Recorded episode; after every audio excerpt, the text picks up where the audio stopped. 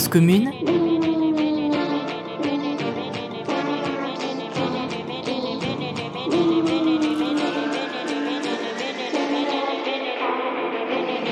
La voix des communs. Bienvenue dans Temps Libre, votre rendez-vous qui explore le rapport au temps. Je suis né à la fin des années 80 et je me souviens des récits de science-fiction qui étaient produits à l'époque. La téléportation, les smartphones et l'intelligence artificielle dans Star Trek par exemple, ou le voyage dans le temps, les voitures volantes et les chaussures autolassantes de retour vers le futur. En ayant accès à la culture de la fin du XXe siècle, comme quelques-uns de nos auditeurs, nous avons connu le point de jonction entre un futur positif et idéalisé et un futur incertain et anxiogène à partir des années 2000. Alors évidemment, les dystopies existaient déjà, mais il y avait dans le passage à l'an 2000 une sorte de, de promesse. Or, Aujourd'hui, le futur est soit désirable mais hypothétique et lointain, soit réaliste et inquiétant, comme le danger climatique, la montée des communautarismes, etc. Mais contrairement aux années 80-90, il ne peut plus être les deux à la fois. Quel est donc notre rapport au futur et, pour préciser la question qui me taraude, qu'est-ce que notre rapport au futur dit de nous et de notre présent pour répondre à toutes ces questions, je reçois aujourd'hui Yannick Rimpala. Bonjour Yannick. Bonjour. Alors je dis, je dis Yannick Rimpala, ça peut s'écrire Rumpala pour les, auditeurs qui te chercheraient. Éventuellement. Sur internet et chercheraient euh, euh, tes livres. Alors tu es maître de conférence euh, en sciences politiques à Nice. Tout à fait. Et tu as écrit en 2018 Hors des décombres du monde, écologie, science-fiction et éthique du futur au Champ Vallon. Alors, euh, du coup, j'ai évidemment plein de questions à, te poser. Tu as analysé euh, les imaginaires liés aux thématiques écologiques dans la, science-fiction euh, contemporaine. Pourquoi aller chercher dans la science-fiction des réponses sur la, la, politique du futur, si je le dis de manière un peu, un peu cavalière comme ça? Alors, deux éléments de réponse. Euh, un premier qui consiste à dire que pour moi, il n'est pas possible de penser les enjeux environnementaux sans penser la question du futur. Et à mon avis, si nos sociétés ont des grosses difficultés à traiter ces enjeux écologiques, c'est qu'elles ont beaucoup, beaucoup de mal à se représenter euh, leur futur et les conséquences des choix euh, techniques, économiques, sociaux qui sont faits actuellement ou qui ont été faits pour le passé. Donc ça, c'est un premier élément de réponse. Euh, deuxième élément de réponse, pour le dire de manière un peu plus euh, théorique ou formalisée sur le plan philosophique, c'est en se référant à, la réflexion du grand philosophe Günther Anders, qui commence à être un peu plus, en, plus connu en, France, qui considère en fait qu'il y a pour nos sociétés un problème qui est ce qu'il appelle le décalage prométhéen. C'est-à-dire le, le, décalage entre ce que produit l'humanité, euh, qu'il appelle Erstellung, et euh, par rapport à ce que l'humanité peut se représenter, ce qu'il appelle Vorstellung. Donc le, décalage entre en gros capacité de production et capacité de représentation. Et pour lui, euh, ce décalage est, ou ce, gap, pour le dire en anglais, euh, ce décalage prométhéen, il est quasiment insurmontable. Et moi, la réponse que j'avais envie de faire à Gunther Anders, c'est de dire que non, euh, ce décalage prométhéen n'est pas insurmontable, et qu'en fait, il y a des outils qui sont disponibles, enfin, outils entre guillemets, en tout cas, il y a un imaginaire qui est disponible, et qui permet de compenser ce décalage. Alors oui, certes, il est très difficile d'imaginer les conséquences, ou il est relativement difficile euh, d'imaginer les conséquences à plus ou moins long terme de choix, euh, et a fortiori de, de techniques qui vont très vite, par contre, il y a des, euh, des auteurs ou des, des, formes fictionnelles qui permettent de donner des représentations à un certain nombre de conséquences de ces choix éventuels. Donc pour le dire avec un, exemple, c'est qu'est-ce que donneraient des choix biotechnologiques si on les poussait très très loin? Voilà, l'ingénierie génétique ou des formes de manipulation euh, du vivant. il y a par exemple un courant dans la science-fiction qui s'appelle le biopunk, qui s'amuse à travailler ce type d'hypothèse. Voilà. Qu'est-ce que donnerait euh, des manipulations euh, sur des matériaux vivants comme les arbres, les animaux, etc. Et on peut, grâce au décor fourni par la science-fiction, au moins avoir des, des, formes de mise en situation qui peuvent aider à se représenter euh, les problèmes éventuels. Voilà. Et je l'ai fait plus récemment avec le cyberpunk, pour citer un, un autre ouvrage plus dans l'actualité aux éditions euh, Bélial, euh, donc paru en juin 2020. Cyberpunk is not uh, is not dead. Euh, donc la, science-fiction euh, apporte quelque chose de, particulier, de spécifique. Il y, a, quelque chose dans la science-fiction à aller chercher qu'on trouve pas ailleurs? Oui, tout à fait. Elle, a l'avantage pour moi de donner des éléments de décor et de mettre par rapport à une discipline qui est relativement froide, qui est la prospective, dont on discutera peut-être, l'avantage de la science-fiction, c'est d'incarner euh, les situations. Au lieu d'avoir des scénarios euh, relativement abstraits, euh, comme dans la prospective, l'avantage de la SF, c'est qu'on a des récits, des décors, des personnages et des mises en situation. Et là, pour le coup, bah, les problèmes techniques dont je parlais auparavant, on les voit concrètement. Et on voit des personnages, où on voit des, situations euh, essayer de se débrouiller avec les, problèmes à gérer. Euh, je pense à un roman qui s'appelle Les Diables Blancs de Paul Macaulay, par exemple, pour citer un, une illustration dans, le biopunk. Effectivement, qu'est-ce que ça donnerait euh, Des manipulations sur, les arbres, mais qui se transformeraient en, maladie. Et pour le coup, euh, on s'aperçoit dans le roman que bah, c'est quand même euh, difficilement gérable parce que la situation n'a pas été anticipée. Et pour le coup, c'est extrêmement problématique. D'accord, mais dans la la démarche intellectuelle de la science-fiction, on a une démarche qui est, je l'imagine, avant tout artistique, où il y a chez les auteurs de, science-fiction, malgré tout, une, forme de démarche scientifique quelque part. Il peut, enfin, euh, beaucoup d'auteurs ne pensent pas forcément ces termes-là. C'est-à-dire que beaucoup d'auteurs euh, peuvent se moquer complètement euh, des bases scientifiques de leurs écrits, et c'est vrai aussi en fiction, au cinéma. Enfin, si on prend Star Wars, il euh, n'y a pas grand chose qui tient scientifiquement dans Star Wars, hein, que ce soit les sabres laser, que ce soit l'étoile noire, etc. Par contre, même euh, une forme de science-fiction qui est assez peu assise scientifiquement peut avoir un intérêt pour réfléchir à des situations tout à fait concrètes. Euh, moi, ce que j'aime bien faire, par exemple en conférence, euh, c'est reprendre des petites vidéos qui synthétisent les différentes planètes qui sont visitées dans Star Wars. L'intérêt de ces mises en scène, bah, c'est de montrer par exemple les différences d'habitabilité de ces planètes. Elles peuvent avoir des conforts différents. Euh, L'habitabilité d'une planète, elle n'est jamais acquise. Le confort dont nous bénéficions aujourd'hui, euh, il est largement le résultat d'une série de, coups de chance euh, à l'échelle euh, astronomique. Et ce que montre Star Wars, euh, avec son petit côté ludique, c'est qu'en fait, en faisant jouer quelques paramètres d'habitabilité planétaire, bah, la, la, situation de confort, elle peut très très fortement varier. quoi. c'est pas la même chose de vivre sur une planète qui est très froide que de vivre sur une planète qui est très chaude.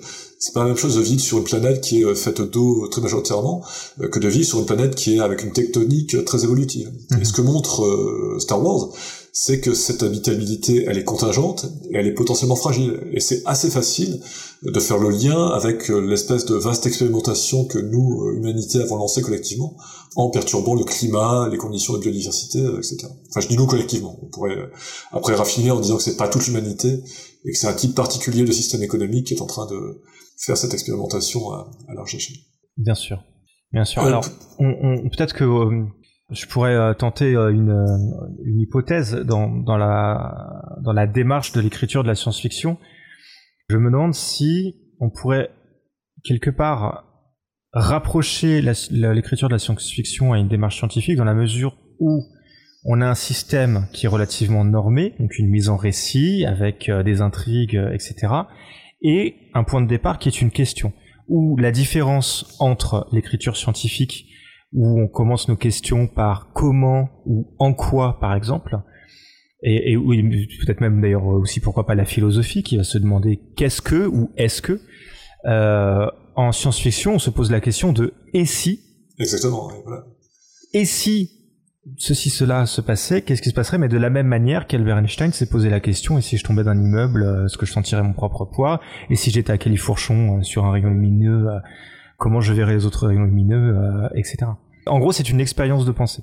Exactement. Euh... Toi, c'est ça que tu es allé chercher. C'est des expériences de pensée, en fait. Plus que le récit de, de, science-fiction véritablement. Voilà, pour le reformuler dans ces termes-là, moi, ce qui m'a intéressé, moi, je suis politiste, hein, et ce que je, ce que j'ai fait à travers l'exercice des deux derniers livres, c'est des exercices de théorie politique. Donc, c'est une manière de réfléchir à des questions, euh, j'allais dire relativement classiques euh, de la science politique, mais en, les, reprenant ces questions avec un matériau relativement neuf et qui pour le coup peut donner des formes d'incarnation euh, à ces questions. Donc au lieu de discuter euh, et de faire de la théorie normative euh, ou de faire des spéculations philosophiques, là pour le coup j'ai un matériau qui me fournit un laboratoire et c'est là où on peut faire le lien avec la démarche scientifique. Donc au lieu d'avoir des situations expérimentales en, en sciences sociales, nous on a une difficulté, hein, et en sciences politiques à, fortiori, c'est qu'on n'a pas de situation expérimentale, c'est qu'on ne peut pas tester des hypothèses, euh, ou alors il faudra des protocoles qui sont assez compliqués à mettre en œuvre. Et le parti pris que j'ai pris, euh, bah, c'est justement d'aller euh, chercher des formes de situations expérimentales qui étaient déjà disponibles et qui étaient fournies par la, par la fiction. et en, en, m'appuyant justement sur ce fameux euh, et si, voilà, qui est une des manières, euh, alors pour, pour, le formaliser avec des termes un peu pompeux et, un vocabulaire un peu plus euh, académique, ce, que je fais en fait, c'est une manière d'activer un régime épistémique, le et si. Voilà. Et ce régime épistémique, il existe déjà dans ce qu'on appelle la logique modale, par exemple en philosophie, ou il existe déjà aussi dans ce qu'on appelle l'histoire contrefactuelle. Parce que l'histoire contrefactuelle fonctionne sur ce même type de régime épistémique. Euh, voilà. Et si les euh, euh, sudistes, pendant la guerre de sécession, avaient gagné la guerre Et si Hitler avait trouvé la, bombe atomique plus vite que les Américains et gagné la Seconde Guerre mondiale. Donc ça, c'est aussi une forme de régime épistémique qui active le « et si ». donc moi, c'est ce que je fais aussi. Hein, c'est voilà, reprendre les expériences de pensée. Sauf que ce n'est pas moi qui crée ces expériences de pensée, elles nous sont déjà fournies par des auteurs qui s'appuient sur euh, tout un imaginaire. là, après, on peut tirer le fil et euh, reconnecter avec euh, bah, des questions qui, moi, me travaillent en sciences politiques, mais qu'on pourrait faire dans d'autres domaines. Hein, voilà, c'est pas, c'est pas, un domaine privilégié, il y en a d'autres. Alors, tant qu'on aborde les démarches, tu as, tu as évoqué la, la prospective. La prospective, c'est une autre manière de faire, ouais. euh, qui consiste à prendre un ensemble de données en vue de faire une projection. Donc, la prospective s'inscrit dans la continuité d'une démarche euh, scientifique. Je le dis avec beaucoup de prudence. S'inscrit dans une démarche. Enfin, je veux pas Il y a de fortes controverses sur le, caractère scientifique. Voilà, je, voilà je, veux pas dire que c'est une science en soi, mais ça, ça, ça se rapproche peut-être plus d'une forme de, de formalisme euh, académique que d'aller chercher dans, dans des créations artistiques. Euh, c'est quoi pour toi le problème avec la prospective? Euh, Alors, Petit retour en arrière pour euh, repréciser un petit peu le, également le cadre de ma pensée. Effectivement, il y a une grosse difficulté en, en sciences sociales, c'est que, comment est-ce qu'on fait pour parler du futur? Donc évidemment, on n'a pas de boule de cristal et il n'y a pas de, il n'y a, pas de dispositif qui puisse permettre de parler euh, avec vraiment des bases scientifiques. Donc on est forcément obligé de trouver euh, ce qu'on peut appeler des, des proxys ou des manières de faire pour quand même en parler et en parler avec des bases scientifiques relativement fournies. Donc, la prospective le fait. Hein là, on a l'air de dire qu'elle manque de base scientifique, mais euh, il y, a, beaucoup d'efforts qui sont faits pour donner euh, de plus en plus de base scientifique à ces travaux prospectifs. Donc, euh, c'est le travail sur le scénario, c'est les méthodes Delphi. il y, a toute une série de méthodes hein, qui existent en prospective. Sauf que évidemment, elles conservent leur part d'incertitude. Le futur n'est jamais complètement prédictible et il peut y avoir des, des signes noirs, comme disaient les prospectivistes, voilà, des, des événements imprévus euh, qui débarquent et qui bouleversent le paysage. Est-ce qu'il n'y a pas aussi un biais dans les choix de, de, de corpus de données qu'on prend? Ah mais il y a...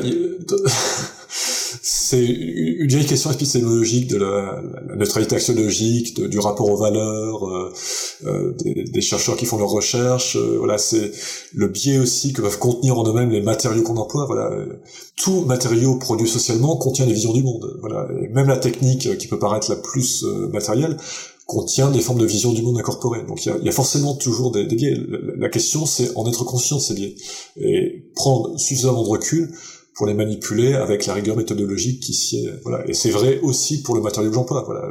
Les imaginaires portés euh, par les fictions contiennent aussi des visions du monde, euh, des formes d'inconscient, dirait Fred Jacobson. Et la question, c'est de voilà de d'en prendre justement conscience et voilà de traiter avec suffisamment de rigueur. bien sûr. Ouais. Euh, alors, pour revenir à la distinction entre l'approche prospective et ce que je fais moi, euh, c'est un peu ce que je disais tout à l'heure. Hein, la prospective a un caractère froid. Elle, elle construit ses scénarios, mais euh, on garde la difficulté de les voir vraiment opérer ces scénarios. C'est-à-dire qu'on voit pas les acteurs. C'est un reproche que je fais souvent aux travaux de prospective, c'est qu'on on a, on a, du mal à percevoir les acteurs. Quelles sont les forces qui animent euh, les tendances qui sont repérées dans ces travaux de prospective. Et à mon avis, euh, un des avantages de la SF, c'est pour le coup de les mettre en scène, ces acteurs. C'est-à-dire que là, on voit vraiment euh, des acteurs faire des choix, euh, euh avoir des dilemmes moraux ou d'autres types de dilemmes dans les situations qu'ils ont à affronter. Et c'est une forme de complémentarité, à la limite, qu'on peut trouver entre les deux approches. Hein. Il n'y a, pas d'incompatibilité ultime entre les deux. À la limite, on pourrait faire fonctionner d'un côté les grands scénarios de prospective sur 10, 20 ans, 30 ans, 50 ans, et puis aller voir du côté des, des auteurs de SF pour voir comment eux ont imaginé les mises en situation euh, par rapport à des hypothèses qu'auraient éventuellement travaillé les, les, travaux de prospective. J'entends, mais j'imagine qu'il y a différentes qualités, enfin qualités de science-fiction, non, parce que je veux pas porter de, de jugement de valeur dessus, mais de, de, de formats de science-fiction qui vont permettre de plus ou moins travailler ou non. Enfin, si je par exemple un Stephen Baxter de la RDSF par exemple, ouais. où euh, Stephen Baxter il a une expérience de, de pensée très très concrète dans, dans sa série Voyage. Et si Kennedy n'était pas mort, donc il y a de l'argent pour le programme euh, spatial et donc on continue de faire des voyages spatiaux et donc on va sur Mars dans les années 80 ou 70, je sais plus, mais très très très vite et ensuite on part sur euh, Jupiter, Saturne, etc. Enfin leurs satellites tout, tout, du moins. Et si je le mets en comparaison, euh, je vais être un peu un peu brut avec Avatar par exemple. C'est pas les mêmes, c'est pas la même manière de travailler le le, le matériau. C'est pas c'est pas les mêmes c'est c'est pas les mêmes courants, c'est pas c'est pas la même manière de, de travailler le récit. Comment comment tu travailles Ouais, euh. Avec des science-fiction différentes? Ouais, je, je, je, fais pas tellement de différence entre les, les questions de qualité. Hein. Moi, j'ai même tendance à considérer que des formes de pop culture euh, euh, fréquemment méprisées de bas niveau peuvent aussi activer des, des formes de questionnement. Voilà, c'est pas la, la qualité littéraire ou parfois il y a des très bonnes idées, hein, des, des idées très stimulantes qui sont portés par des auteurs dont la qualité euh, d'écriture est quand même très très faible. Et, même Avatar, hein, qui est pour le coup un, blockbuster euh, dont on pourrait se dire oui, voilà, c'est du spectaculaire et, et c'est pas forcément ce qui est le plus euh, plus intéressant à travailler. Moi, je considère que même les, blockbusters les, les, les moins stimulants euh, peuvent aussi avoir un intérêt. Et, voilà, c'est pour ça que je parlais de Star Wars tout à l'heure, qui est pas l'exemple qu'on prend c'est pas l'exemple le, plus éminent de, de, notre culture. Mais même avec Star Wars, euh, moi je considère qu'on peut activer des formes de questionnement. Euh, et typiquement sur ce que je disais, hein, sur les questions d'habitabilité. Euh, donc il n'y a, pas forcément besoin d'aller chercher... Euh, alors oui, euh, moi spontanément, j'ai aussi tendance à préférer les œuvres très bien écrites, avec des, des constructions narratives très élaborées mais même sur des formes un peu plus accessibles, à mon avis, on peut trouver des, accroches qui peuvent permettre d'enclencher ce que j'ai appelé euh, voilà, des, formes de réflexivité. Ça. Oui, oui, mais justement, même sans jugement de valeur, c'est pas la même manière d'aborder. Il y en a, il y a, il y a une science-fiction qui va être euh, plus dans le surréalisme, et puis il y en a, il y en a, il y a peut-être une science-fiction un peu plus naturaliste. Ouais, ou c'est ce qu'on disait auparavant, c'est effectivement hard science que j'aurais pu évoquer tout à l'heure. Elle, pour le coup, euh, enfin les, les, auteurs qui s'inscrivent dans ce courant font vraiment l'effort de euh, vérifier euh, la validité euh, scientifique de ce qu'ils écrivent. C'est-à-dire que tout élément qui est inséré dans le récit, on peut leur faire confiance sur la validité scientifique de ce qui est de ce qui est proposé. Voilà. je pense à des gens comme Greg Egan, par Greg Egan, voilà. Oui, voilà. J'allais le citer, oui. Axiomatique, par exemple. alors lui, il n'y a pas de doute que ce qu'il écrit, voilà, est validé scientifiquement. C'est bordé, il n'y a, a, pas de souci, et on peut faire confiance sur comment ça tient d'un point de vue scientifique. Voilà. Après, euh, d'autres auteurs qui veulent faire réfléchir peuvent être un peu plus lâches sur la validité scientifique de ces arguments. Et c'est un des intérêts de la science-fiction, c'est justement d'explorer bah, des, des, choses qui sont à, la limite de ce qui est crédible. Et pour le coup, de tester des hypothèses un peu plus, euh, alors je dirais pas hasardeuses, mais voilà, euh, un peu plus euh, risquées. Bon, on parle beaucoup de science-fiction du coup, parce qu'on parle beaucoup de méthodes. Je pense que c'est un point de départ qu'on avait besoin de faire. On n'a toujours pas parlé du futur. On peut déjà dire, mais avant de rentrer dans le détail, qu'il y a, deux, euh, euh, comment on pourrait dire, deux paradigmes peut-être, deux, euh, grands axes que j'ai esquissés dans mon, introduction, euh, progrès ou catastrophe en somme, où j'ai fait, alors c'est le mien de parti pris, déjà l'hypothèse qu'il y a un des deux qui est tout de même prépondérant par rapport à l'autre, une vision peut-être un peu plus pessimiste et catastrophiste du, qu'on a du futur maintenant que celle du progrès. Encore qu'on aura peut-être l'occasion de la, de la, nuancer. Alors je je paraphraser Diane Klein d'ailleurs hein, dans, dans, mon introduction, je précise pour citer mes mes, euh, mes sources. Donc on est un petit peu dans ça déjà. On peut dire en, gros, pour faire très simple, soit c'est optimiste, soit c'est pessimiste dans, la vision du, du futur qu'on a. Ouais, ou pour le reformuler, euh, soit on est dans un registre utopique, soit dans un registre dystopique. Et, et de fait, la, la science-fiction récente est marquée plutôt par un tropisme euh, dystopique. Alors, moi, je suis un peu embêté par ce, ce, clivage entre utopie et dystopie que je trouve un peu binaire et, et un peu réducteur. Mmh. Euh, c'est pour ça que dans mon livre, euh, le précédent, j'ai essayé de proposer la notion de prototopie pour justement ouvrir l'éventail et ne pas se retrouver à nouveau enfermé dans soit l'imaginaire progressiste et on va dire qui serait animé par une espèce de pulsion technologique et qui considérerait que voilà, c'est un peu le discours, hein, la technologie va nous sauver et toutes ces grandes avancées scientifiques nous portent nécessairement vers le progrès de l'humanité, euh, ce qui est évidemment réducteur. Hein, mais bon, il y a, y a, toute une époque de la science-fiction qui a été nourrie par cet imaginaire. Hein, c'est Asimov à certains égards, c'est Arthur Clarke. Voilà, on était encore dans un imaginaire euh, prométhéen euh, et à certains égards utopique. C'est l'abondance automatisée en somme. Ouais, encore que on y reviendra peut-être avec euh, Yann Banks. Euh, Yann Banks c'est quelqu'un d'assez futé, quoi. Il est euh, capable de euh, donner une forme de construction sociale qui, qui, paraît utopique, mais dont il est suffisamment habile pour montrer les ambiguïtés. C'est-à-dire que l'abondance automatisée vue de loin, on peut en avoir une lecture à Elon Musk en considérant que voilà c'est l'humanité qui s'acheminerait nécessairement vers vers une forme de bien collectif. Sauf que euh, Banks est quand même euh, assez malin pour dire que bah oui, si euh, des intelligences artificielles deviennent capables de gérer les moindres aspects de nos sociétés, c'est aussi le, le, propre de l'humain qui disparaît. Voilà, cette espèce de liberté métaphysique qui en prend un coup. Et, et c'est un peu ce que dit un des personnages de Banks à un moment. Quoi. C'est vous n'êtes plus que les animaux de compagnie de vos intelligences artificielles. Donc certes, vous vivez une vie qui est complètement hédonique, vous pouvez changer de corps à volonté, vous pouvez passer des centaines d'années à vous amuser, euh, explorer tous les métiers que, vous souhaitez. Par contre, euh, votre liberté, euh, voilà, presque au sens métaphysique du terme, elle n'est plus celle que vous auriez pu avoir il y a des siècles et des siècles. Donc il, il, est, assez futé, donc il faut prendre ses écrits avec l'ironie qu'il sait habilement manier. Euh, et donc pour revenir à ce que je disais auparavant, ouais, euh, oui, essayé le fait qu'il y a entre progrès et, et, et, et catastrophisme, euh, entre utopie et dystopie, euh, c'est pas aussi manichéen que. Exactement.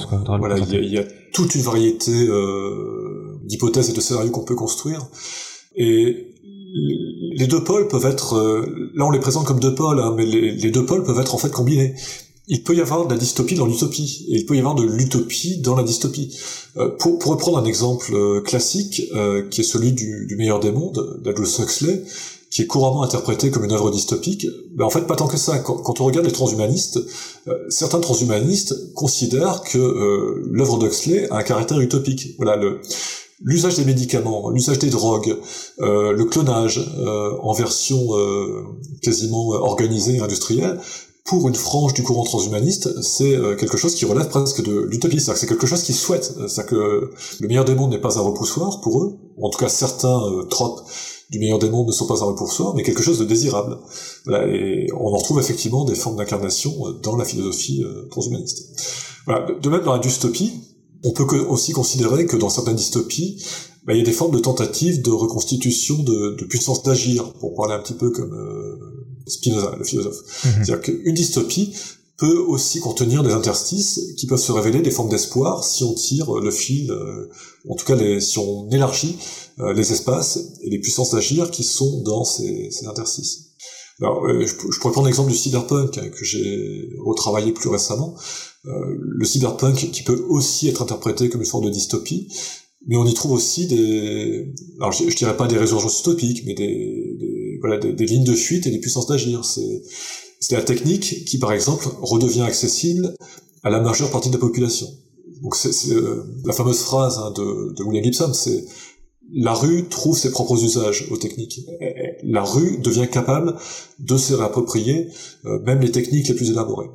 Et si on est avec un regard un peu plus euh, on disait optimiste auparavant, mais si on élargit le regard, on peut considérer qu'il y a aussi des formes de presque d'utopie ou de, de, de, regard optimiste qui sont euh, malgré tout présentes dans euh, un genre qui est plutôt dystopique comme le, le cyberpunk. Mmh, bien sûr, bien sûr.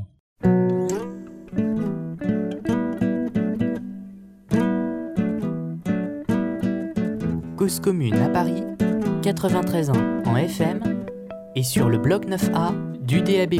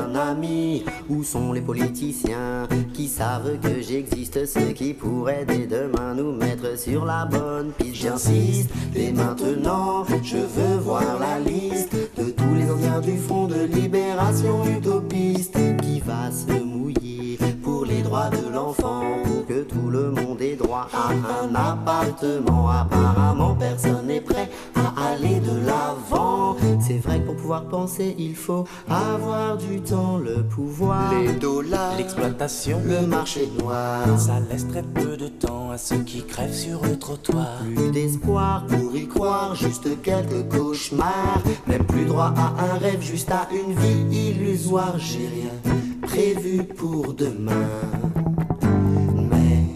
Déjà bien d'y penser. Et je pense que demain matin, j'aurai du mal à me lever. Pourrions-nous avoir du temps pour savoir qui on est, pour s'occuper de nos enfants, connaître nos voisins de palier, pour que les fêtes du week-end puissent s'étendre à toute la semaine, pour que les connards du FN s'alimentent plus sur nos problèmes. Pourrions-nous avoir du temps pour discuter avec l'ennemi, pour draguer une bosse au monoprix, pour faire du sport, pour boire un verre, s'occuper de la qualité de l'air, pour aller voir tout là-haut comment va notre univers.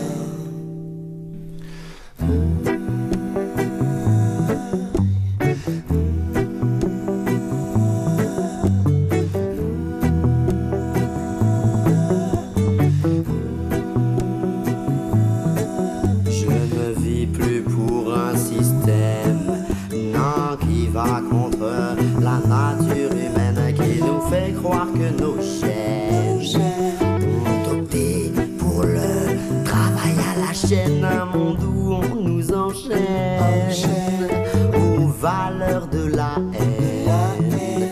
Fais-lui croire, fais-lui croire que tu l'aimes, pour plus tard à la Toussaint lui porter des chrysanthèmes. Pourrions-nous avoir du temps en Dieu. En Dieu Pourrions-nous rester enfants avant de devenir vieux? Pourrions-nous avoir un peu de vent dans nos cheveux? Ça paraît pas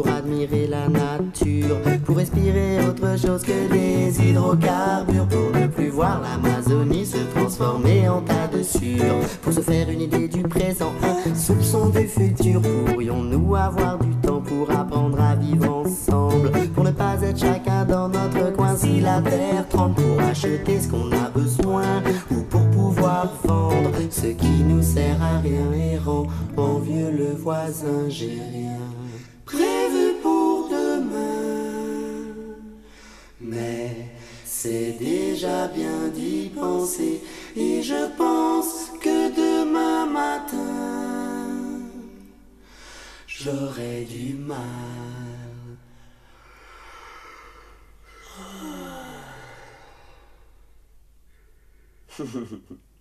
Ah les feignasses. Vous écoutez toujours Cause Commune sur 93.fm avec euh, Yannick Rimpala. Nous parlons du futur. Pour euh, le dire de manière un petit peu euh, les pieds dans le plat. On parlait du futur et de la science-fiction qui nous, nous inspire pardon, des, des, des lignes directrices de d'agir en fait, euh, des, des possibilités euh, qui peuvent euh, venir euh, inspirer notre, notre quotidien. Quel, quel, euh, Quelle grande tendance tu as, tu as dégagé des, quelles, grandes axes? Alors Le terme exact, c'est ligne de fuite. Ouais. voilà, quels, quels sont les, les, les, grands axes que toi tu as vus qui peuvent être une, inspiration pour justement pour agir vers le, vers le futur? Alors, pour revenir à, ce qu'on a qualifié de, de, ligne de fuite, en fait, moi, ce qui avait commencé à... Je, suis un très vieux lecteur hein, de science-fiction, et ce qui commençait euh, de plus en plus à me lasser, euh, et qui, euh, de surcroît, posait, à, mon avis, un problème dans la fermeture des imaginaires qui, qui était générée, c'était justement l'abondance de dystopie. Euh, voilà, si, si, on regarde la production en SF récente, elle est devenue majoritairement dystopique et à tel point qu'on a l'impression d'une espèce de, de, filon commercial qui est exploité euh, à outrance. Voilà, si on prend les, notamment les fictions pour les jeunes générations, ça n'est que du Hunger Games, Divergente, voilà, des, trucs dystopiques qui sont euh, qui peuvent avoir un intérêt, mais qui, euh, à mon avis, posent problème dans le sens où ça, clôt les imaginaires et c'est très très embêtant. Et d'où euh, la démarche dans laquelle je me suis engagé, qui correspond au troisième chapitre du bouquin, qui essayait de, de faire réémerger justement, alors pas des utopies, puisque c'est pas comme ça que j'ai voulu les qualifier, mais justement des lignes de fuite, des, euh, des tendances qui seraient porteuses euh, d'espérance et qui pourraient offrir, euh, alors je dis pas clé en main, hein, mais qui pourraient offrir des, des lignes de réflexion sur comment traiter les enjeux écologiques de notre monde contemporain. Et donc j'ai dégagé six lignes de fuite en essayant de croiser les variables techniques, économiques, politiques et sociales. Et ça me permet d'avoir euh, six schémas en quelque sorte, ou six manières de euh, gérer les enjeux écologiques. Et je laisse au lecteur le soin de choisir celle qui lui paraît la plus désirable. Donc j'y ai pas mis, hein, ai pas mis mes choix personnels. Euh, je, laisse le, choix à, ceux qui liraient euh, le, troisième chapitre de, de voir vers quel monde ils auraient envie de vivre. Donc 6, euh, je peux les donner de, de mémoire. Donc il y a la première que j'ai qualifiée euh, d'abstention technologique, euh, qu'on trouve en deux versions euh, chez, chez deux auteurs, euh, qui sont Marion Zimmer-Bradley dans La vague montante et chez Michel Jury dans Les écumeurs du silence. Et j'en donne deux versions parce que le... Donc en gros, à chaque fois, c'est deux sociétés qui ont fait le choix d'arrêter la technique. Et, on peut faire l'hypothèse qu'effectivement, euh, une des euh, ou un des gros soucis hein, qu'ont nos sociétés contemporaines, c'est l'espèce d'emballement technique dans lequel elles sont engagées. Donc là, on a deux euh, hypothèses fictionnelles ou deux, imaginaires dans le, lequel, dans lesquels la technologie est, arrêtée, donc justement pour laisser le, le temps à la planète de respirer, avec une version un peu plus démocratique c'est la, la vague montante de Marion Zimmer Bradley, et une version un peu plus autoritaire dans laquelle les populations n'ont pas tout à fait choisi, ou ne sont pas tout à fait conscientes des choix euh, qu'on leur a proposés, qui est les écumeurs du silence de Michel Donc là, ça permet de travailler euh, voilà, toutes les hypothèses qu'on retrouve actuellement sur le low-tech. Qu'est-ce que serait une société qui aurait fait le choix de descendre dans le niveau de complexité technologique. Oui. même qui aurait fait le choix d'arrêter euh, l'avancée technologique. Oui, c'est-à-dire abstention technologique ou frugalité donc abstention, j'imagine que c'est abstention, abstention quoi. Ah oui, oui, là, c'est abstention, voilà, qui, est différente de la deuxième hypothèse ou du deuxième, euh, la deuxième ligne de fuite que j'ai prise, qui est ce que j'ai appelé la frugalité autogérée. Où là, pour le coup, donc c'est euh, le, roman dont je me sers pour explorer ce, cette deuxième ligne de fuite, c'est les, les, dépossédés euh, de la grande autrice Ursula Le Guin, hein, qui, qui à mon avis très intéressante parce que pour le coup, elle fait vraiment l'effort d'insérer des aspects anthropologiques dans ses écrits. Et donc là, en gros, l'histoire, hein, c'est euh, celle d'une euh, d'une communauté qui est partie sur une espèce de lune euh, d'une planète relativement riche et qui, du fait de la rareté des ressources sur cette lune, qui est une grosse planète en fait, hein, donc a été amenée à mettre en place une forme de système anarchisant, autogéré, mais aussi euh, très attentif à ce que les économistes appelleraient l'allocation des ressources. Voilà, quand on a des ressources très limitées, euh, comment est-ce qu'on fait pour maintenir à la fois des principes autogérés, d'autogouvernement, tout en gérant de manière très serrée euh, ces ressources? Et c'est tout l'intérêt de la frugalité autogérée d'explorer justement cette, euh, cet aspect-là. Et c'est aussi un des enjeux contemporains. Voilà, c'est il n'est pas impossible que nos sociétés soient amenées à revenir à des modes plus frugaux, à, à re-réfléchir leur mode de consommation, donc comment est-ce que collectivement on pourrait mettre en place une société qui continuerait à fonctionner sur des principes démocratiques, mais qui accepterait que chacun fasse des efforts pour être euh, frugal? Et c'est un, gros enjeu, voilà, comment réduire son niveau de consommation, collectivement, mais comment y inciter de manière démocratique? Donc sans être à la chinoise, en imposant voilà des formes de rationnement. et on peut espérer que l'humanité ne soit pas obligée de, se rationner et qu'on se voit pas imposer des formes de rationnement autoritaires. Hmm. Et c'est une très belle manière de le faire que, que celle que fait Ursula Le Guin.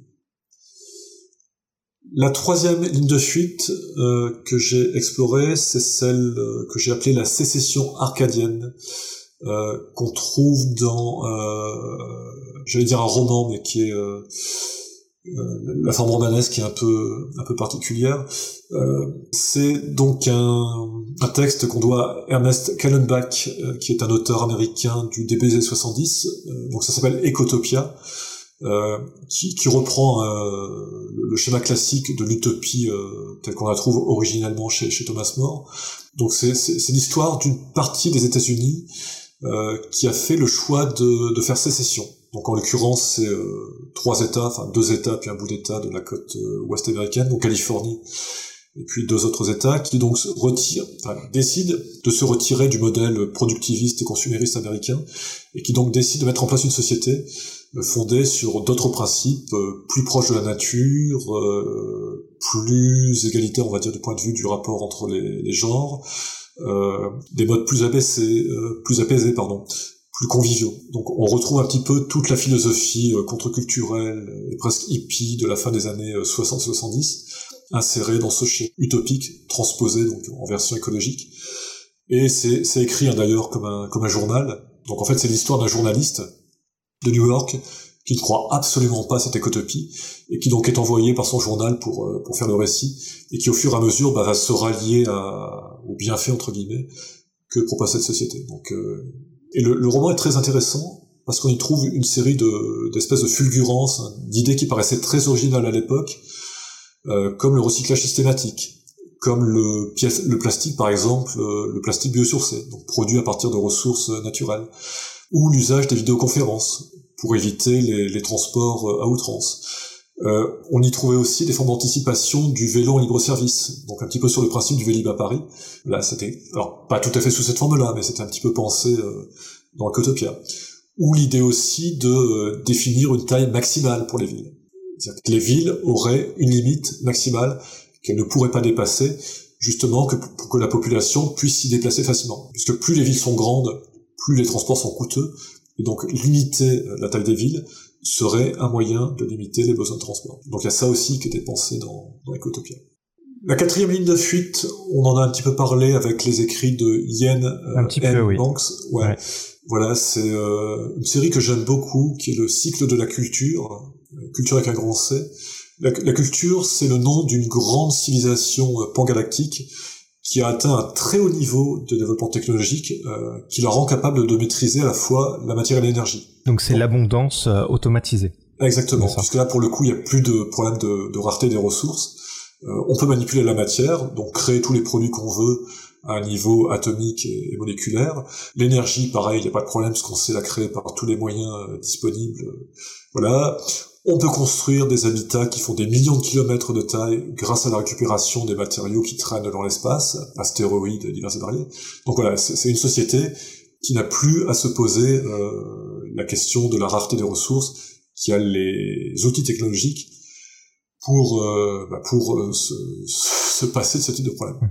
C'est Star Trek en fait. Euh. Ouais, c'est Star Trek ou c'est il y, a tout un tas d'exemples qu'on trouve. Euh, enfin, moi j'ai pris Banks, mais on trouve aussi dans la SF d'autres exemples. Euh, voilà, c'est les espèces de synthétiseurs de matière qu'on trouve également chez Neil Stephenson dans, dans l'âge de diamant. Voilà, c'est l'espèce d'extrapolation euh, de certaines technologies ou ce qu'on trouve euh, anticipé chez Eric Daxler, qui est un des penseurs du, qui a été récupéré par le transhumanisme. Voilà, c'est cette capacité à manipuler au niveau de l'atome et à faire tout ce que voudrait euh, l'humanité. Petite parenthèse d'ailleurs, hein, c'est oui, oui. Je t'en prie. Ouais, euh, les lignes de fuite que je présente là euh, relèvent de l'imaginaire, mais on peut en trouver aussi des, pas des incarnations, mais des formes de d'exploration chez des courants tout à fait euh, réels et contemporains. Hein. Donc, les, les, premières que j'ai présentées euh, pourraient se rapprocher des courants low-tech. Euh, dans la frange écologique ou écologiste, il y a pas mal de gens qui réfléchissent au retour du, du low-tech. Et là, ce que je dis sur l'abondance automatisée, on le trouve dans les réflexions de certains. Alors, euh, j'insiste bien, Yann Banks n'est absolument pas transhumaniste. Par contre, euh, c'est aussi le problème de la science-fiction, c'est de circuler, d'être lu par un certain nombre de gens, et parfois d'activer certains imaginaires chez certains courants philosophiques. Donc, et c'est vrai pour la SF, qui a beaucoup nourri euh, la pensée de certains auteurs euh, transhumanistes. Donc, à nouveau, c'est pas le cas de Ian Banks, mais euh, certains pourraient s'amuser à faire des passerelles, et c'est pas pour rien que Elon Musk euh, est un, aussi un amateur de, de Ian Banks. Google peut-être aussi. Ouais, Google aussi. euh, Google, euh, le- dans le projet de refaire l'ordinateur de Star Trek au point de donner à un de ses algorithmes le nom de, Voilà. euh, de la voix de la comédienne. le propre de tout imaginaire, c'est de circuler. Hein. C'est pas simplement des, des objets d'amusement et de distraction. Hein. Ça peut fournir des inspirations tout à fait réelles. Euh, Voilà. Mhm. Le, le iPad de, ou l'iPhone de, de Apple, dans une certaine mesure, il doit aussi beaucoup à, voilà, à Star Trek et à son, ses dispositifs de communication. Donc l'imaginaire circule, nourrit les esprits et, et peut amener certaines personnes à vouloir refaire ce qu'ils ont vu euh, Mhm. dans cet imaginaire. Oui, mais alors justement, quelle est la démarche de réflexion qu'on peut trouver dans l'abondance automatisée? Parce qu'en me disant, euh, enfin, en te lisant, pardon, j'ai envisagé un biais, c'est-à-dire que l'abondance euh, automatisée, ça peut être aussi un moyen de pas s'encombrer et de s'embarrasser de considérations techniques euh, dans un dans, l'arc narratif et de se dire bon c'est un petit peu comme les joueurs de jeux de rôle quand ils disent ta gueule c'est magique euh, la fameuse expression pour euh, pour dire bon euh, cherche pas d'explication voilà j'ai lancé le dé ça marche là il y a un côté un petit peu euh, Il y a un peu Euh, ça, oui. un peu ta gueule c'est quantique. euh, bon, la téléportation, ça marche. Ça marche parce qu'on n'a pas les moyens de faire une navette en carton et de la filmer. Donc là, je reprends Star Trek à nouveau. Là, en fait, la téléportation, ça venait de là. En fait, ils voulaient pas s'encombrer techniquement, matériellement et, et donc financièrement à, à filmer euh, les passages du vaisseau à la, à la planète. Donc, pouf, téléportation.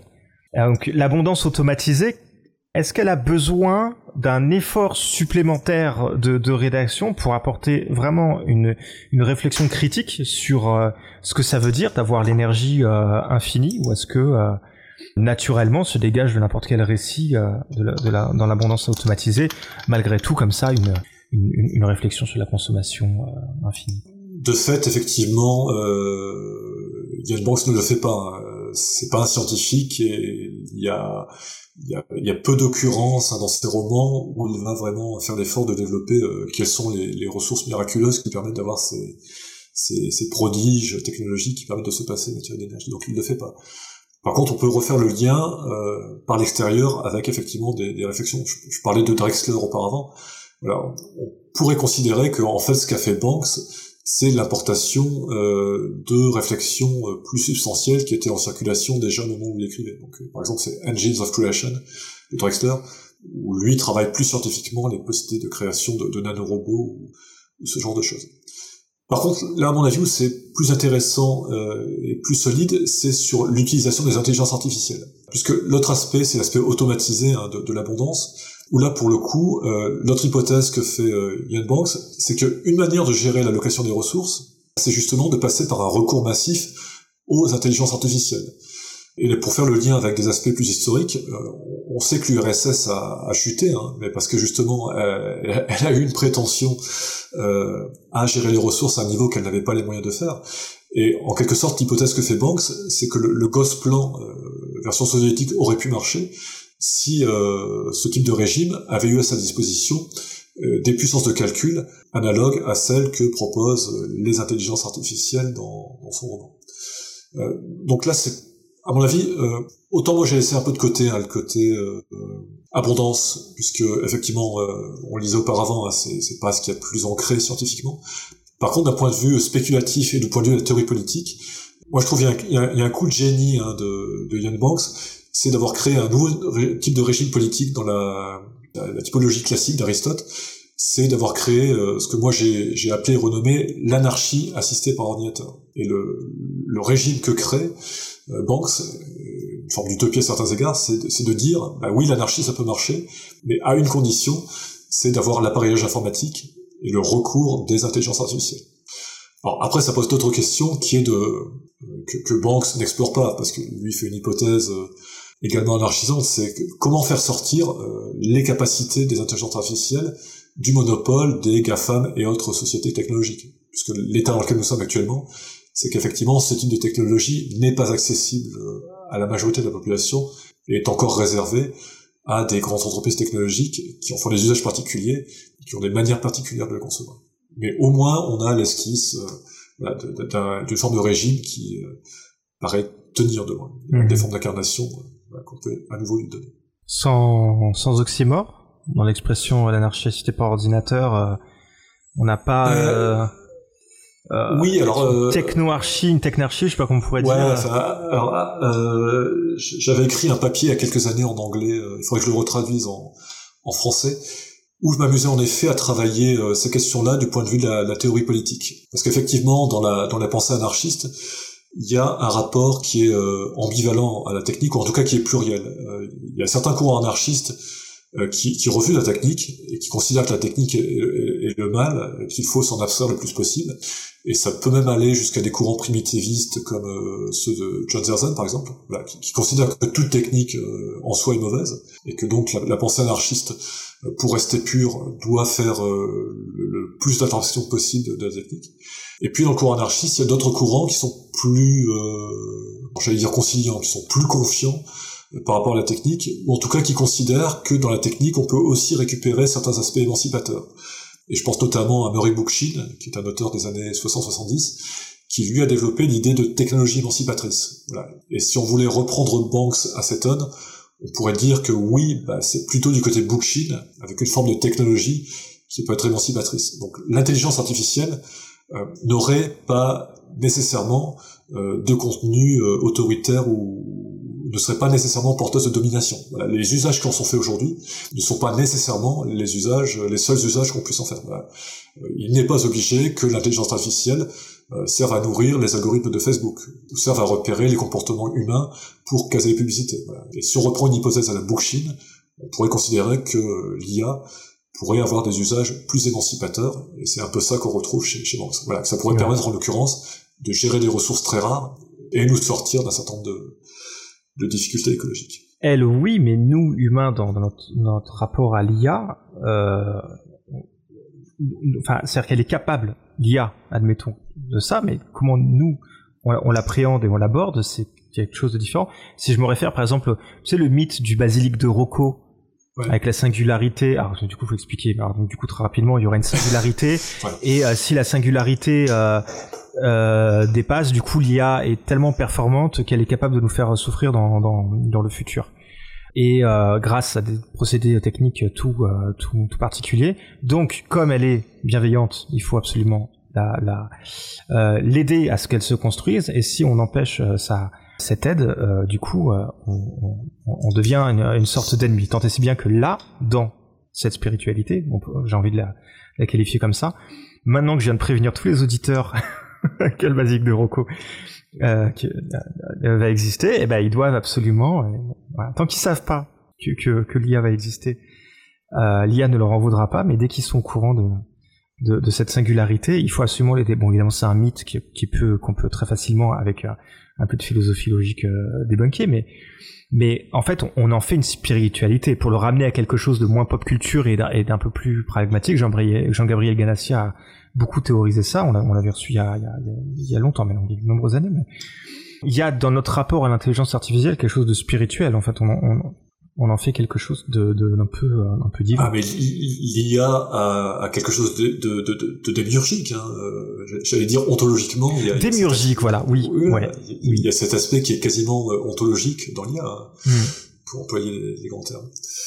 Banks euh, fait l'hypothèse que ces IA seraient largement bienveillantes. Euh, voilà, c'est, le, le, postulat sur lequel il construit euh, la culture. On peut effectivement euh, critiquer est considéré comme une facilité. Euh, donc, dans la manière dont on les voit fonctionner, on peut avoir le... Mais là aussi, il est assez malin, bon, ça, et on voit beaucoup d'ambiguïté hein, dans le comportement de, de ces IA, mais dans, l'apparence qu'elles donnent, elles paraissent relativement bienveillantes, et elles paraissent souhaiter mener euh, les civilisations vers une forme de, bien commun. Tous les récits sont construits d'ailleurs hein, autour du souhait de la culture de rallier les autres civilisations qui seraient un peu guerrières ou un peu un peu trop violente vers des formes pacifiées et, plus évoluées. Voilà, mais enfin, toute hypothèse de fiction peut être critiquée, hein, là-dessus, pas de souci, et, celle de Banks y compris. Alors il nous reste deux lignes de, de fuite. On a... Ouais, il en reste deux. J'ai passé du temps sur l'abondance automatisée parce que évidemment. Ouais, mais alors c'est très bien parce que moi, je l'aime beaucoup aussi et, vraiment hein, j'invite les, les, auditeurs et auditrices à, à, aller y voir parce que du point de vue de la théorie politique, euh, il peut y avoir des, questionnements assez riches à, travailler. Euh, typiquement une question qui va se poser pour nous euh, sans doute dans les années décennies qui viennent, c'est qu'est-ce que serait une démocratie dans laquelle seraient insérées des entités non humaines et en l'occurrence des intelligences artificielles? Dans quelle mesure ça change la nature des régimes démocratiques, ce type de technologie? Et à mon avis, c'est pas une mince question. Voilà. Et ces technologies, euh, telles qu'elles sont parties, si les trajectoires de développement continuent sur euh, celles sur lesquelles on est acheminé, ça va vraiment poser des vraies vraies questions euh, du point de vue du fonctionnement des régimes démocratiques. Et pas seulement avec des scandales du type euh, Cambridge Analytica ou des formes de manipulation de ce type, mais voilà, il y, a des vraies vraies questions euh, que, non, que, moi j'essaie de, de, travailler à, à, ma modeste échelle, hein, mais que mes collègues mhm. politistes devrait travailler sérieusement. du point de vue de la théorie politique normative. Euh, Donc tu veux dire par là qu'on pourrait imputer des droits et des devoirs à Google, par exemple, ah, mais oui, tout qui ne seraient pas les droits et les devoirs des créateurs de Google, mais vraiment Google, l'IA en tant que tel, enfin les IA. Avec la, la, puissance que semblent permettre ces technologies, enfin la, la, question de la régulation, de la mise en circulation et de l'utilisation de ces entités, euh, à mon avis, se pose nécessairement. Enfin, c'est une vraie question de régulation. Euh, j'ai préparé récemment un papier, j'espère qu'il paraîtra euh, dans, dans, les mois qui viennent, où j'essaie de justement de, remettre en avant ces enjeux de régulation à partir du, du cyberpunk. Euh, voilà, parce que c'est une des grosses questions qui va se poser dans les années qui viennent. C'est euh, jusqu'à quel niveau on les laisse se développer ces IA et quelle forme de régulation on prévoit euh, dans l'utilisation de ces, de ces créations. C'est une vraie vraie question. Voilà, mais je voudrais pas non plus qu'on passe le, je, je tente du débat là-dessus. Non, et, on, on, pourra mettre euh, du coup toutes les références euh, sur le site causecommune.fm pour les auditeurs qui veulent, qui veulent, qui veulent prolonger la, la réflexion. Et conver euh, conservationnisme pardon autoritaire dans tout ça. Eh ben, pour le coup, on y retrouve les IA dans dans une des, des versions, euh, puisque là j'ai aussi proposé deux versions, une version un peu peu technologique et une version plutôt high tech. Donc l'idée en gros c'est de mettre la nature sous, sous cloche, hein. en tout cas qu'une entité euh, se chargerait de mettre la nature sous cloche et de la protéger par une forme de conservationnisme donc très poussé. Donc c'est la conservation, on conserve la nature dans un état supposé original et c'est une entité qui s'en charge et qui euh, réprime en quelque sorte les contrevenants éventuels. Donc en version euh, peu technologique c'est un cycle qu'on doit à Karen Travis, qui est une auteure britannique. Donc c'est le, cycle de guerre Vess Har, qui commence par un roman qui s'appelle La Cité de Perles. Et La Cité de Perles raconte l'histoire d'une d'une expédition euh, qui part sur une planète, euh, retrouver une autre expédition dont on avait perdu les, les, nouvelles. Et pourquoi on avait perdu les nouvelles de l'ancienne expédition? Bah Parce qu'elle a été en quelque sorte euh, confinée par une espèce de d'extraterrestre humanoïde qui est devenu immortel parce qu'il a été contaminé par une espèce de parasite. Et dans une espèce de rédemption, euh, cette espèce de d'extraterrestre euh, s'est confié comme mission de protéger la planète qu'il a accueillie. Et donc, euh, il a remis la planète en état, et y compris en éliminant une autre civilisation qui avait tenté de coloniser cette planète. Et donc, la, la première expédition, en quelque sorte, elle a été mise sous cloche avec l'espèce de contrainte de ne pas bouleverser les écosystèmes de cette planète. Voilà. Mhm. Et la deuxième expédition euh, bah, devra faire face également aux mêmes contraintes et s'adapter. Donc je ne dévoile pas les, les arcanes de l'intrigue, mais en gros c'est cette idée. Donc conservationniste parce qu'il faut conserver et autoritaire parce qu'il n'y a pas le choix. Et il y a une entité euh, supérieure qui s'en charge. Alors cette entité supérieure, ça peut être aussi euh, des intelligences artificielles. Euh, c'est ce qu'on trouve dans un roman qui n'est pas traduit en français, euh, ce que je trouve dommage, qui s'appelle Carnival, d'une auteure américaine qui s'appelle Elizabeth Baer, B-E-A-R, où là pour le coup, elle prend une hypothèse similaire, euh, que donc la conservation est assurée par des, par des IA. Donc là pour le coup, c'est largement moins bienveillant que chez Banks. Euh, pour le coup, puisque là les IA euh, définissent par le calcul des seuils euh, de charge écologique, de capacité écologique, et dès que ces seuils sont dépassés, il y a des formes assez autoritaires qui sont prévues, du style éliminer une partie de la population qui serait considérée comme excédentaire. Donc il y a un niveau de population qui est considéré comme optimal, et dès que ce niveau est dépassé, il y a une procédure relativement formalisée qui élimine la partie de la population considérée ou risquant d'être excédentaire. Donc c'est une autre forme de conservationnisme autoritaire, mais cette fois-ci avec un, un recours technologique est assez peu, assez peu bienveillant. Enfin, bienveillant. Oui, pour le bien de la planète, pour l'humanité, c'est une autre affaire. Voilà. Carnivore d'Elisabeth Bell. Hors des décombres euh, du monde euh, avec euh, Yannick Rimpala. Il nous reste la, la, spiritualité naturelle. On parle donc des signes de, de fuite du, qui sont présents dans le livre, ouais. qui sont donc des hypothèses de, de, d'agir euh, vers, vers, le futur. La spiritualité naturelle, moi, je, je retrouve dans, dans, dans, ce concept, bon, tu, vas l'expliquer bien sûr, mais en fait, c'est quelque chose qui, qui, est très humain et qui n'a pas besoin de la science-fiction pour être euh, raconté quelque part. Oui, certes, mais qui retrouve, euh, qui retrouve une force d'incarnation avec justement le fait que ça soit porté par un blockbuster. C'est-à-dire que dans l'absolu, oui, euh, les, les, formes de philosophie qu'incarne Avatar, puisque c'est l'exemple que j'ai pris euh, oui. dans, dans, le bouquin, enfin, Avatar est le, le, le classique, hein, la classique incarnation de cette spiritualité naturelle. Donc, euh, ce type de philosophie existait déjà auparavant. On la retrouve défendue aussi chez j'ai des auteurs qui ne se réfèrent absolument pas à Avatar. Hein. Il, y a, un petit côté Pierre Rabhi hein, dans, Avatar. Euh, voilà, c'est cette espèce de retour aux civilisations ancestrales qui euh, intrinsèquement serait porteuse d'une forme de, philosophie respectueuse à l'égard des environnements naturels. Donc il y a, y a cet espace-là. Pierre Rabhi, quand on le lit, par exemple, voilà, il y a, il y a un petit côté. Enfin, en tout cas, on peut faire des passerelles entre le Pierre Rabhi et ses écrits, et puis la forme de philosophie qu'on trouve incarnée dans, dans Avatar. -hmm. Donc oui, ça existait avant, ça existera ensuite, mais il y a, y a, une force hein, de l'imaginaire. Euh... Bah, C'est-à-dire que j'y vois en fait un, un, parallèle avec la figure du sauvage, tu sais, la, la figure romantique du sauvage. C'est exactement ça, c'est exactement des, ça. Des débuts de la colonisation. Voilà, euh... c'est la transposition du mythe du bon sauvage remis à la sauce contemporaine avec les enjeux écologiques. Enfin, c'est exactement ça. Les navis euh, sont une espèce de, de donc c'est les créatures de, bleues dans Avatar, euh, les personnages. Voilà, ces espèces de grands géants, enfin de, en tout cas ils sont plus grands que les humains, les, les espèces de géants bleus qu'on trouve dans Avatar, qui incarnent effectivement ce, ce, cette espèce de mythe du bon sauvage, euh, voilà, qui, qui aurait maintenu une forme de contact avec la nature. Euh, et quand je dis contact, c'est un contact qui est physique. Hein, voilà. Euh, le, le, lien entre les espèces de dragons qu'ils chevauchent se fait par leur euh, espèce de, de chevelure. Hein. Donc il y a, y a, vraiment un, un, contact qui est physique. Euh, l'animal qui est tué, à chaque fois, il y a une espèce de rite hein, pour euh, marquer ce moment de sacrifice. C'est oui, je te prends euh, toi comme animal pour pour me nourrir pour un usage, mais je, je marque une forme de respect vis-à-vis -vis de toi, animal, quand, quand je te tue. Donc c'est vraiment un contact qui est quasiment physique hein, entre le, les navis et leur planète. Et en plus avec une forme de déité qui, alors je, je vais pas révéler l'intrigue, hein, mais qui est l'espèce d'arbre euh, autour desquels se réunissent les, tribus et qui marque pour le coup vraiment le lien avec la planète.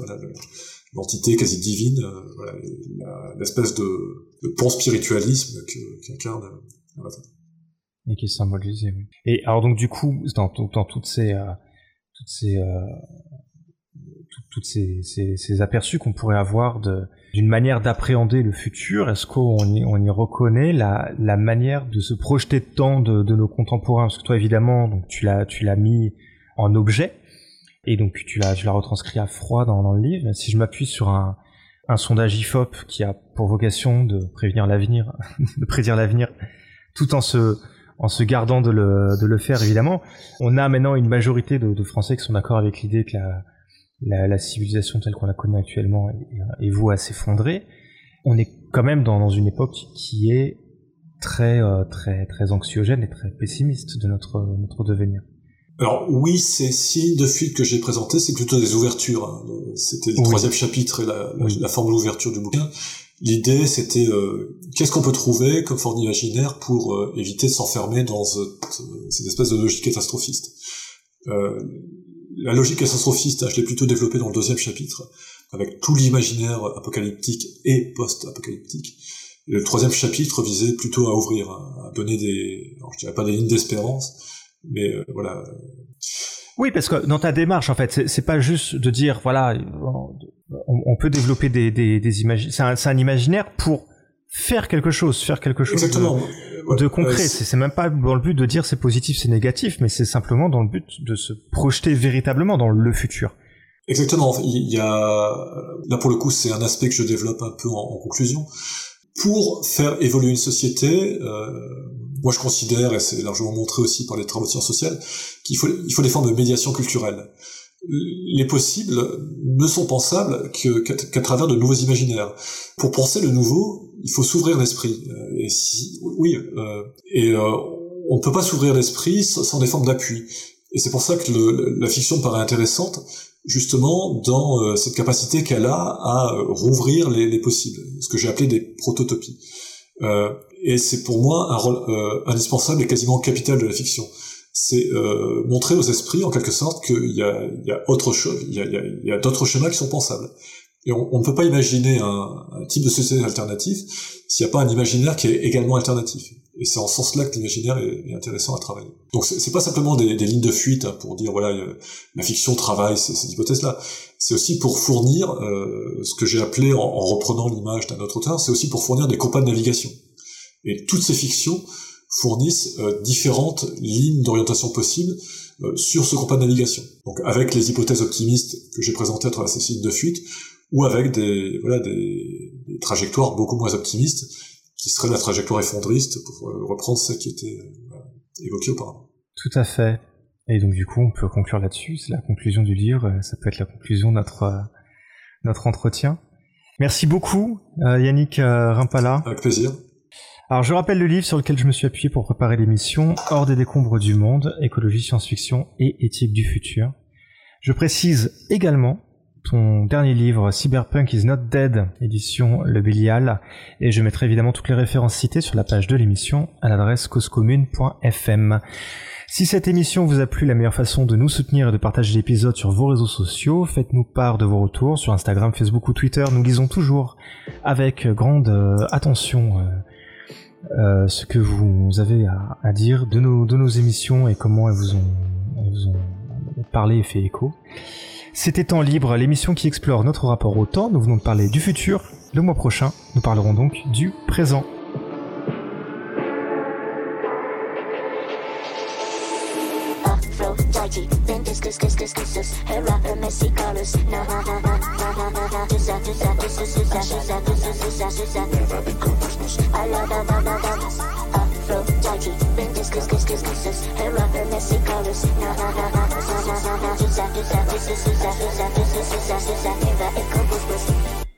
Cause commune.